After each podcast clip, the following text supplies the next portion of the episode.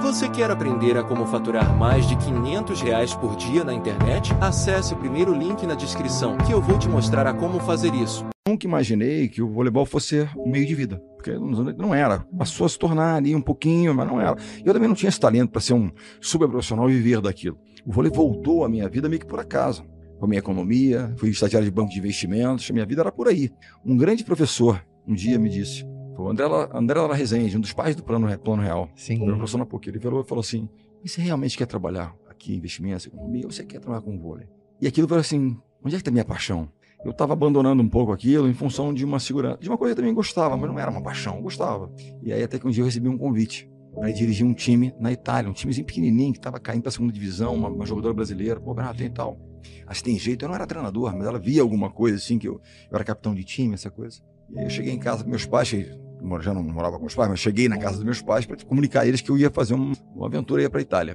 E a minha mãe, como toda mãe zelosa, ficou desesperada. Cara, vai largar o banco, vai pra Itália, esse doido, vai largar uma carreira, etc e tal. Falei, bom, tá louco e tal. Aí, não, não pode. E meu pai olhou para mim, é isso que você gosta, pai? Eu adoro, eu gostaria de dar uma tentada. Você vai, e faz bem feito. E só volta quando der certo. Eu tinha 29 anos quando eu larguei aqui e fui para Itália. Um timezinho desse tamanho, realmente desse tamanho. O salário era ruim, o time era o último colocado da classificação e a nossa intenção era. E estava na metade do campeonato, o treinador tinha sido mandado embora, era não cair para a segunda divisão. E eu fui. Qual você acha que foi o maior desafio de sair de jogador para treinador? Porque é, a gente fala muito de vendas, né? Fala muito. Tem aquela coisa do cara saber vender, mas às vezes o cara começa a liderar um time e ele começa a se embaranar. Imagina assim: imagina uma confederação de um esporte como uma empresa. Uhum. Então tem lá o CEO que fala: não, eu vou promover esse jogador a, a treinador, eu vou promover esse grande vendedor a gerente de vendas. E às vezes ele é péssimo líder de pessoas, é um grande vendedor, você perde um vendedor e não tem um líder, então você tudo errado. Isso acontece demais nas empresas, né? E, e eventualmente a gente imagina que o grande jogador será um grande treinador. São habilidades distintas. E né? vou dizer, a tendência não é que um grande jogador não possa ser, por favor, mas a tendência é que não é que seja um grande jogador, sabe por quê? Aquele jogador que não foi tão excepcional, ele tem a clara noção de que para conseguir aquilo é muito trabalho, dedicação, depende dos outros, etc, etc, etc. O grande jogador às vezes naquela ilusão. Ele é tão talentoso que a coisa é mais natural. Eu, por exemplo, nunca cheguei num treino, faz assim. Não, não. Botar com alguém para demonstrar e tal, porque não sou eu que vou demonstrar, porque eu não sou tão bom quanto aqueles estão na seleção, mesmo que eu era um jogador ok. Então, entendeu? Dizer, aquilo que o jogador, um bom jogador, mas não excepcional, vive, é um processo diferente daquele que é um quase que natural. Uhum. Quase que as coisas vêm e, e, não vêm naturalmente, é todo um processo. E a outra questão, e eu vejo isso nessa, aí já mais como né, um C-level no sentido de escolher capitães, que são líderes na quadra. Uhum. É um gerente aqui, eu sou o coordenador aqui, o gerente dentro da quadra, o gestor aqui de, do time. Não é o melhor jogador, é aquele cara que se ocupa dos outros. Ele olha muito mais para o lado do que para a própria performance. Quando ele olha, por exemplo, meu filho hoje é o capitão, o Bruno é o capitão da seleção. Quando a gente fala sobre estatísticas, ele sempre olha a estatística do time. A última que ele olha é a própria. Você tem os números individuais e do time, os parâmetros do, da, do time. Então ele olha como é que foi o ataque geral, não o ataque individual, como é que o time rendeu como tal. É, é a primeira preocupação dele, né? E assim, eu tenho, ele tem realmente essa, desenvolveu essa capacidade. Se falar um líder nato, essa é também uma das questões. Nasce líder ou se prepara? É. E aí? Eu acho que assim, não, não tem uma resposta. Uhum. Esse treinador que eu falei que era o Bené, ele me viu alguma coisa em mim. Porque ele botou como capitão quando tinha 13 anos, capitão de um time. Você vai fazer a relação, você vai tal, tal, tal. Então já começou a me dar atribuições, que sabe, tinha uma questão de responsabilidade, que a liderança tem a ver com uhum. isso, responsabilidade pelas coisas. Ele começou a me dotar de ferramentas, olha, com você. E minha missão, uma vez eu tinha 14, 15 anos, fui convidado pelo técnico do time adulto daquele clube a participar. E o ego falou mais alto. Poxa, eu vou lá no time adulto, imagina que um, um craque lá no adulto. Eu, eu, naquele final de semana eu deixei o meu time de 15 anos na mão. Quando eu cheguei na segunda-feira, você não é mais o capitão do meu time. Você deixou o seu time para ir lá. Nunca mais esqueci daquilo. Tinha 14 anos, do falando. 50, 40 anos atrás. Nunca mais esqueci daquilo. Foi uma lição assim, foi um, sem dizer nnada, foi um tapa, um soco na boca do meu estômago. Falei, cara, como eu errei. Então essa coisa do ego ficou na minha cabeça. Como é que era aí, como é que eu fui ali mordido, o que era natural, um garoto, você, né, imagina? Sim. Como eu tinha para fazer. E eu deixei meu time naquele final de semana. Para você, quais são os, os, pilares fundamentais? Porque quem tá ouvindo a gente, por mais que tenha negócio ou não, lidera uma equipe de vendas, ou a tua, a tua família é um time, tem uma pô. Coisa, tem uma coisa que é assim, não Mas, claro que você tem que ter um, Vamos fazer um recrutamento para montar um time. Tem aqui as nossas torcedoras aqui na arquibancada. Sim. Bom, elas, elas passaram bom, nível técnico, okay, o hard skill, ok, elas estão todas boas naquilo que, elas, né, que nós precisamos para o nosso time, para nossa empresa, para o nosso time de vôlei. Elas têm qualidades técnicas. Legal. Qual é o primeiro elemento que a gente olha? Primeiro, vontade. Fome, ponto. São PHDs, conhece PHD? Poor, Hungry Driven. Vontade. Você não ensina? Ah, aí você vai traduzir a paixão, brilho no olhar, tal, a vontade.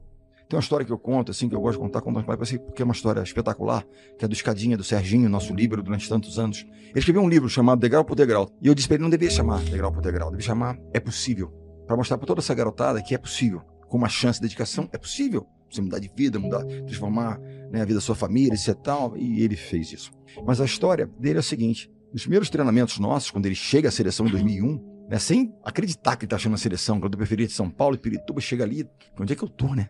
E nós vamos fazer um treinamento, me esqueci isso, na areia, a gente fazia um treinamento na areia, é pré-temporada, né, um piso, um terreno que te exige mais em certas coisas, então na pré-temporada é interessante, assim como ele diminui o impacto no ponto do salto, né, um piso mais duro, mas também exige muito mais... Pro... base, né? Exatamente, então a gente faz muito na base, muita areia, sempre fizemos na seleção e tudo.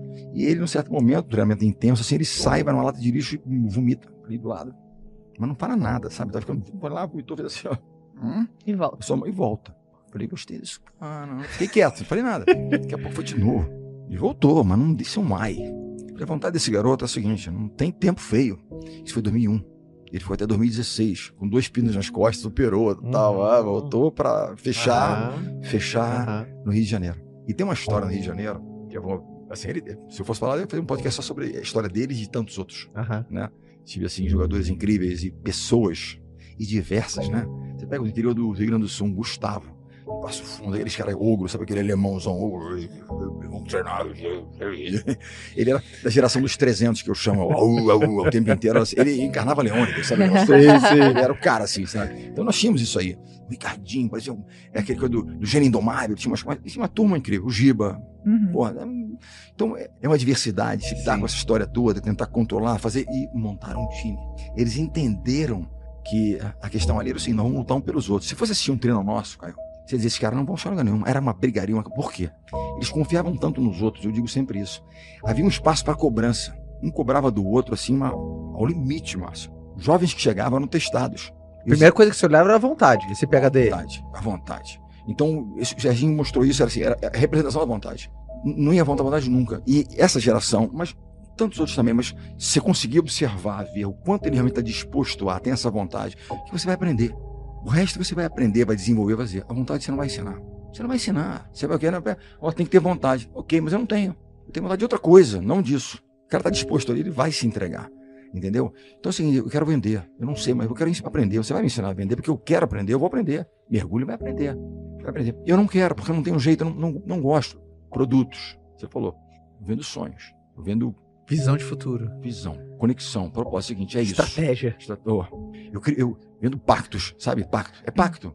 Sim. Eu me irrito, me incomodo quando a pessoa rompe o pacto. Não, mas, cara, mas nós pactuamos isso, né? Então, então, isso é uma coisa interessante porque você começa a estabelecer uma cultura que, em certo momento, não era eu que afastava certos jogadores que chegavam, o próprio grupo afastava. Uhum. Porque não, né, não, não havia alinhamento. Não tinha sinergia, né? Era aquele que não tava, eles sentiam que eles não estavam dispostos a pagar o preço que era necessário, que eles não tinham alguns valores que para nós eram fundamentais, sabe? Muitas vezes você tem um solista incrível, mas nós somos uma orquestra. Nós somos uma orquestra. Né? E as pessoas muitas vezes não, porque né, o Joel, nosso querido Joel J, tem uma frase uhum. sensacional, que ele fala, nós somos anjos de uma asa só. Sim. Precisamos dos outros para voar. E vou levar um esporte coletivo. Você faz tudo na interação. Isso é legal quando a gente para e olha para o mundo, né? Para empreender é colaborativo, é complementar. Você é bom de vendas, mas eu sou bom de treinamento, gestão. Gestão, o outro é bom de produto, o outro é bom de. Junta tudo. Aí sim. Porque ninguém é bom com tudo, de tudo. Abomina o plano B. Uhum. Ok, mas tem que entender que o plano A, muitas vezes, ele precisa de um ajuste. É óbvio que precisa. Desculpa. Mas não é um plano B que é apenas aquele, aquela proteção para você, na primeira dificuldade, largar o plano A. Não é isso, Sim. mas tem que entender. Aquele cara de emergência, né? É. Ah, bom, bom, bom, larguei. Não. Até porque hoje nós vivemos num, num, num mundo onde a resiliência é baixa. Sim. Você percebe isso? Eu fiz, um, eu fiz uma dinâmica na faculdade que me trouxe isso. Né? Eu tenho 30, a gente tinha uma turma com 35 alunos e eu fiz uma dinâmica, eu chamo dinâmica McRaven. Eles são da área de empreendedorismo. Sim. E a matéria é liderança empreendedora. Eu peço vocês façam um pitch para mim. Eu não quero que você venda um projeto para mim, eu quero que você se venda para mim. Eu quero saber duas coisas suas. Você quer vir jogar no meu time. Quer saber qual é o seu ponto forte. O que você é bom e vai agregar pro meu time. E quer saber qual é o seu ponto fraco. Nossa, a ser melhorado, a ser trabalhado. Tipo, humildade, autoconhecimento. Preciso melhorar aqui, isso aqui não é legal. Sim. Interessante, hein, mestre? Interessante essa dinâmica aí. Esse é legal, não é? Interessante. E veio assim, aí começamos a fazer isso alguns semestres atrás. E na primeira turma chamou a atenção, que é representativa de uma geração. São, é uma garotada de 18, 19, 21, 22 anos, que é na graduação, tem um outro um pouquinho. Uhum. Tem até estrangeiros de, de intercâmbio, Sim. uma, uma, uma espanhola nesse semestre agora, muito legal, muito bacana. Aí a ga- a garotada falou o seguinte: dos 35, pontos fortes foram muitos, não dá nem pra anotar. Ah, sou criativo, trabalho bem em equipe, blá, blá, blá, mas N, ok, diverso, bacana, vários pontos fortes. Posso contratar todo mundo que vai trazer muita coisa diversa, bacana. Pontos fracos foram só dois. Assumiram que não são disciplinados, procrastinam. Porra, método não.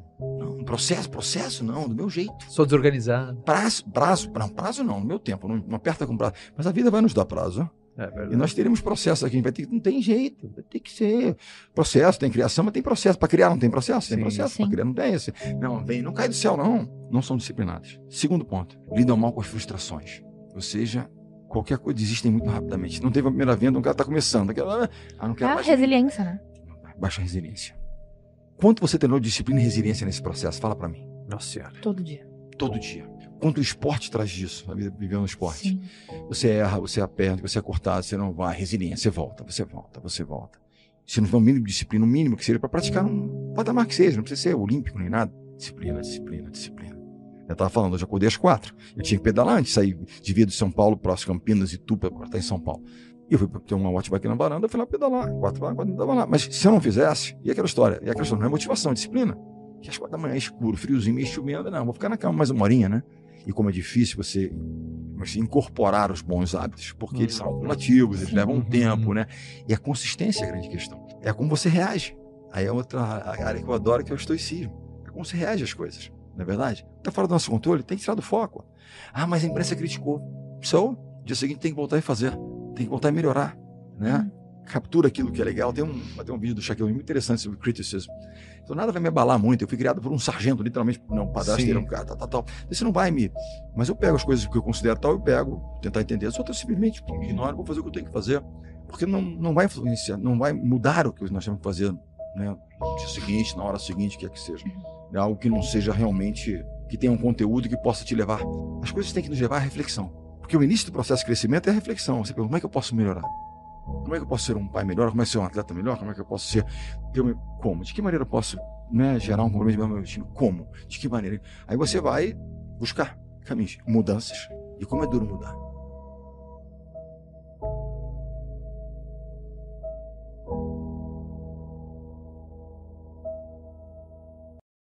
Você gostaria de viver de YouTube, fazer seu próprio horário, trabalhar de onde você quiser e principalmente gerar muita receita? Finalmente a gente lançou o Viver de YouTube, que é o único treinamento no mercado que vai te acompanhar do absoluto zero até a criação do seu canal de sucesso.